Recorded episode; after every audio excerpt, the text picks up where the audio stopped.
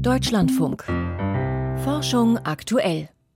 Zuerst blicken wir hier in Forschung aktuell aber nach München.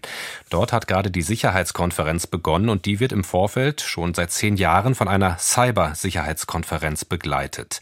Eines der zentralen Themen ist dabei die Rolle von Cyberattacken in der modernen Kriegsführung. Peter Welchering ist für uns in München und hat dort besonders zu digitalen Waffen und Strategien recherchiert, die im Rahmen des russischen Angriffskriegs gegen die Ukraine eingesetzt werden. Kurz vor der Sendung habe ich ihn im Konferenzzentrum erreicht. Peter, es gibt ja Berichte, dass die Starlink-Kommunikationssatelliten des US-Unternehmens SpaceX inzwischen eine wichtige Rolle in diesem Krieg spielen. Wie ist denn da der aktuelle Stand? Was wurde in München diskutiert? Ja, es wurde nochmal darauf hingewiesen, dass ja zunächst, also so im Jahr 2022, Starlink vom ukrainischen Militär eingesetzt wurde, um in erster Linie tatsächlich russische Panzer und Lkw mit Nachschub per Drohnen anzugreifen. Und dafür wurde Starlink dann benutzt für die Kommunikation zwischen dem Drohnenführer, also der das Ding steuert in der Luft, und der Feuerleitstelle. Die Feuerleitstelle ist dafür zuständig, dass der Drohneneinsatz koordiniert wird. Da wurden demnach über Starlink also weder Steuerkommandos für die Drohnen selbst noch Live-Videos verwendet. Aber bei der Peilung von Drohnen, da sind Hotspots von Starlink genutzt worden, also sozusagen die kleinen Bodenstationen. Denn über die Signalaufzeiten von drei unterschiedlichen Hotspots kann dann der Standort einer Drohne berechnet werden. Das ersetzt die Navigation von Drohnen mit GPS, mit dem Satellitendienst, denn der russische Militärgeheimdienst GRU, der hat die GPS-Kommunikation öfter gestört.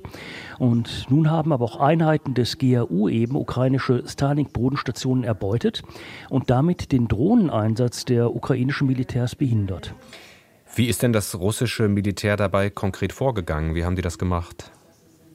Die haben die Koordinationsdaten von Hotspots manipuliert und somit dann dafür gesorgt, dass die ukrainischen Drohnen fehlgeleitet wurden und letztendlich abgestürzt sind. Außerdem hat sich dann die GRU noch in Steuerungssysteme ukrainischer Drohnen gehackt und diese umdirigiert. Das heißt, die sind dann beispielsweise auf ukrainische Waffendepots abgestürzt oder etwa auf andere Nachschublinien der Ukraine und das ist dann dadurch durch die Sprengsätze der Drohnen eben in die Luft geflogen. Stichwort Satelliten und Krieg. Mehrere US-amerikanische Medien haben in den vergangenen Tagen gemeldet, dass Russland Nuklearwaffen zur Bekämpfung feindlicher Satelliten entwickle. Wird das auch schon auf der Sicherheitskonferenz diskutiert? Also die Vertreter der amerikanischen Regierung, die haben sich dazu offiziell noch nicht geäußert. In Hintergrundgesprächen haben allerdings mehrere Experten gesagt, auch amerikanische, dass solche Konzepte gar nicht so neu sind, vor allen Dingen für Laserwaffen zum Abschuss von Satelliten. Die sind schon seit Jahren entwickelt und auf der anderen Seite wurde mir aber auch gesagt, dass solche Systeme in der Einschätzung der Militärs eben nur zweite Wahl seien, denn es sei viel effizienter in das Steuerungssystem eines Satelliten einzudringen und so den Satelliten zu manipulieren und auszuschalten, als ihn mit solch einer Laserwaffe abzuschießen. Mhm. Wenn wir zurück auf die konkrete Lage in der Ukraine schauen, da gibt es ja oder gab es ja nicht nur digitale Angriffe auf Drohnen oder Satelliten, über die wir eben gesprochen haben, sondern auch auf die Infrastruktur am Boden. Ja, bereits am Tag vor der Invasion, also im Februar 2022, da hat die russische Armee tatsächlich viele digitale Angriffe auf ukrainische Computersysteme gefahren. Und damit wollten die Russen die verteidigungsrelevanten Daten zerstören, also zum Beispiel Mobilmachungsdaten, die gebraucht werden, um Reservisten einzuberufen. Oder ebenso standen etwa Daten der ukrainischen Führungsinformationssysteme im Fokus. Weiß man inzwischen oder kann abschätzen, welche Folgen diese Angriffe entfaltet haben? Das ist sehr unterschiedlich. Die Folgen der Angriffe auf Mobilwachungsdaten zum Beispiel, die konnte die ukrainische Armee dank einer doch ziemlich ausgeklügelten Backup-Strategie ganz gut abmildern.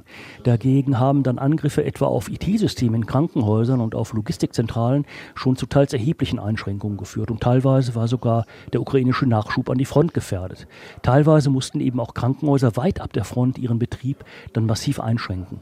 Und deshalb ist auch auf der Munich Cyber Security Konferenz, auch auf der Sicherheitskonferenz insgesamt, darauf aufmerksam gemacht worden, dass eben Cyberwaffen in modernen Kriegen nicht nur auf dem Schlachtfeld eingesetzt werden, sondern auch im Hinterland, beispielsweise um den Nachschub abzuschneiden, um die Bevölkerung zu verunsichern. Und da müssen neue Strategien her. Satelliten- und Computersysteme Peter Welchering über digitale Angriffe im Krieg gegen die Ukraine. Mehr von der Cyber Security Konferenz in München gibt es morgen ab 16.30 Uhr in der Sendung Computer und Kommunikation und in unserer DLF Audiothek App.